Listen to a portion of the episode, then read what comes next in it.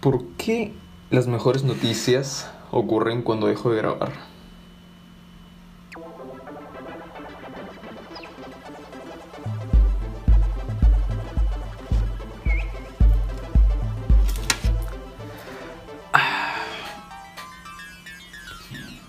Así es, como lo escuchan. Noticias con análisis ha vuelto y con un nuevo intro. Ah, bueno, creo que mi profesora de lenguaje no estaría muy contenta con la forma en la que estoy escribiendo mis notas del podcast. En fin, alégrense de que hoy lunes decía hacer un podcast. Porque pues no lo iba a hacer, la verdad. El día de hoy eh, he decidido traerles, como les dije, un podcast de noticias después de mucho, mucho tiempo. Estoy casi asegurado de que voy a eliminar el podcast de bicis, ya que se me ha vuelto un poco tedioso de buscar información. Ya elegí las bicis que me gustan y pues ya para qué hacer un review de las demás. Aparte, no voy a poder testear todas las bicicletas de las cuales sería el review. Entonces, a lo mejor ya dejo de hacer el podcast de bici, aka Bike Stats.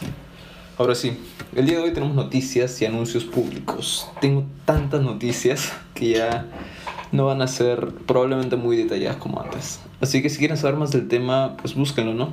Mi podcast ahora se trata de que conozcas las noticias en el menor tiempo posible, más que nada. Y de esa manera cada uno filtra su noticia resaltante. Hoy es 8 de febrero del 2021 y hoy hablaremos de pizzas ganadoras, carros con Google, robots, bodeguitas peruanas sin delivery, Jack Ma reaparece, becas, la muerte de Google Play, la relación entre las espinacas con el cambio climático. Ahora, ¿qué pasará con los gigantes del retail online? Y Cuba con negocios privados. Y obviamente hablaremos de lo de GameStop. O por lo menos lo que entendí, ¿no? Quieres escucharlo porque este podcast sí que está re loco. Casi todos conocemos a Domino's Pizza. Hemos probado varios de sus productos y nos sería impresionante pensar que ellos son los líderes en su mercado ya que en serio son líderes en su mercado de pizzas. Su extraño problema es que no se quieren conformar con ser el líder, sino que también quieren ser el dominante del mercado. Me refiero a que tome decisiones los demás en su mercado estén obligados a seguir su tendencia o decisión. Si no, pues estarían fuera, out, muertos. Como todos, Domino's quiere expandirse, abrir más tiendas y fuera de eso, encontrar mercados en mercados internacionales desarrollados como España, Japón, Canadá, etc. etc. Google y Ford se fusionan, pues sí, al parecer sí, y saldrá un bebé llamado Android Automotive. Son los servicios de Google más la inteligencia artificial. Saquen y anoten en sus horarios, por favor. En el 2023 empieza su fusión. Obvio, si Ford lo recibe, también lo logrará recibir Lincoln, que pues Lincoln le pertenece a Ford, entonces todo esto es como un Android Auto, o sea, un simulador de control para el carro, pero con inteligencia artificial y mejor optimizado. Espero que conozcan a Spot. Yo lo conocí en un canal de YouTube que se llama Unbox Therapy y les juro que me pareció que esto ya debió de haber existido hace mucho. A grandes rasgos, Spot es un robot perrito que pues, tiene demasiados sensores y que ayuda en trabajos de innumerables industrias. Su uso más conocido es la exploración, ya que como este es pequeño y es un robot, no habría mucho problema comparándolo a que una persona vaya a explorar eh, varios lugares que no son adecuados para las personas, ¿no? Eh, hay más pros, perdón, hay más contras que pros si una persona va a explorar frente a este robot explorador. Su problema más grande es su precio. 70 mil dólares y sin sus accesorios. Y lo peor es que tener los accesorios es una necesidad porque el robot sería bien inútil sin, sin ellos, ¿no? Aproximo todo completo rondando los 100 mil dólares. ¿Por qué rayo les esto? Pues porque Boston Dynamics, quienes crearon Spot, creó un brazo para él. O sea, en serio, un brazo para un perro. Es un poco raro, pero saben que... Saben todo lo que podría ser un perro con un brazo, hay cientos de ventajas cuando hablamos de tener brazos, más tu set de cuatro patas. Tengo poco tiempo y hablé mucho spot y si les interesa, búsquenlo. Pero mis seguidores peruanos, ya les tengo una buena idea de negocio. Delivery a las tienditas.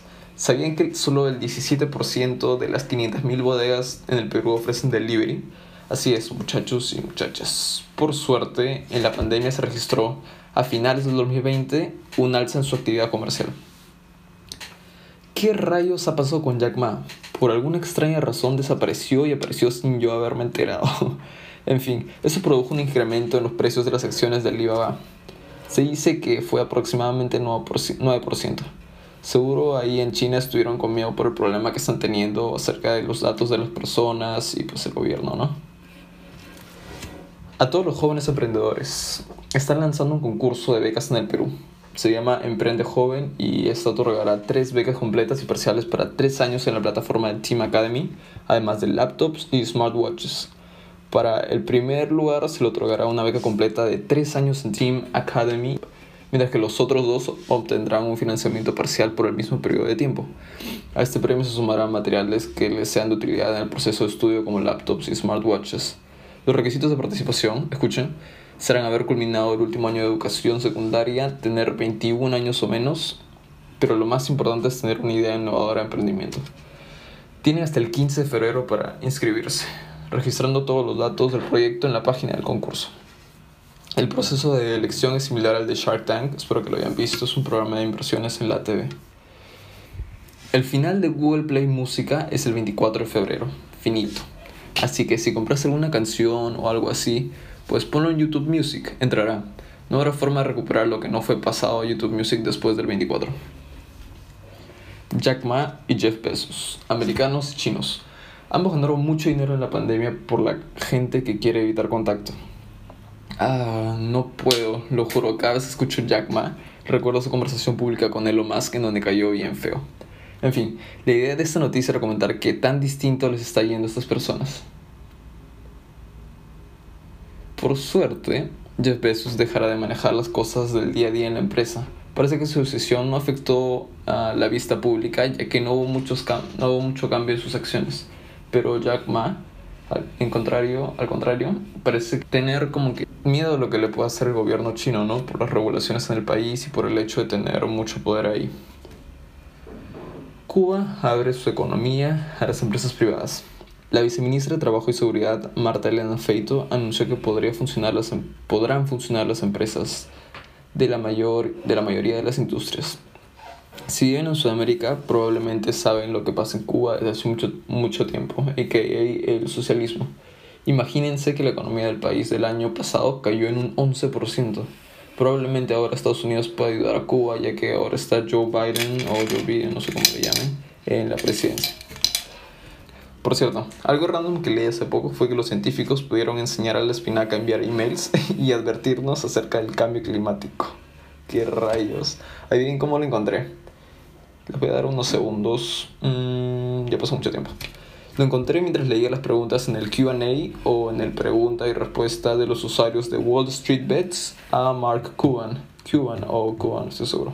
Empresario y varias otras cosas. Una persona muy, muy, muy cool. Ya que estamos hablando de Wall Street Bets, hablemos de qué rayos pasó con las acciones de GameStop, AMC y otras inversiones. Esta es la historia. Unos cracks en el subreddit de Wall Street Bets, en el cual se supone que los participantes discutían la especulación y negociado de acciones y opciones, decidieron hacer como un golpe recontra fuerte a las acciones de GameStop, después que uno de los usuarios comentó que escuchó conversaciones de creo un hedge fund o un fondo enorme que quería bajarse la compañía. Y como ese subreddit tiene la fama de hacer que todo sea broma y no muy en serio, pues la gente decidió hacer muchas bromas con respecto a tomar el control de GameStop, apostándolo casi todo para que sobreviviera. Lo que pasó fue que la gente en verdad invirtió bastante dinero, casi todos al mismo tiempo, casi todos al mismo tiempo, en GameStop. Lo suficiente para que la apuesta del hedge fund o fondo de cobertura no decida o los fondos de cobertura no decidan lo que pasará con GameStop en los meses que vienen. Entonces esos fondos perdieron millones y pues el problema se armó realmente cuando los brokers digitales dejaron de permitir que los usuarios inviertan en GameStop y otras compañías como AMC. Aún más problemas se dieron a la luz cuando los Redditors decidieron ponerle malos ratings a los brokers como Robinhood, por ejemplo, por no dejarlos invertir en esas empresas volátiles y del momento ya que Play Store decidió eliminar esos comentarios bajos de estrellas realizados por esos usuarios. Eso me pareció una forma de control de oposición bien fea, ¿eh? Y pues de eso se trata. Si les interesa el tema deben tener cuidado de en dónde lo leen, ya que algunos medios creo que están manipulando algunas partes de la verdadera historia. Así que mi mejor recomendación es primero leer el subreddit Wall Street Bets desde el mes pasado poco a poco y después ya creo que podrías leer ya en revistas o periódicos digitales para comparar la info y pues tú sacar tus conclusiones. Este fue el podcast de hoy, muchachos y muchachas. Las fuentes las dejo en la descripción del podcast y estoy de vuelta mañana. Saludos.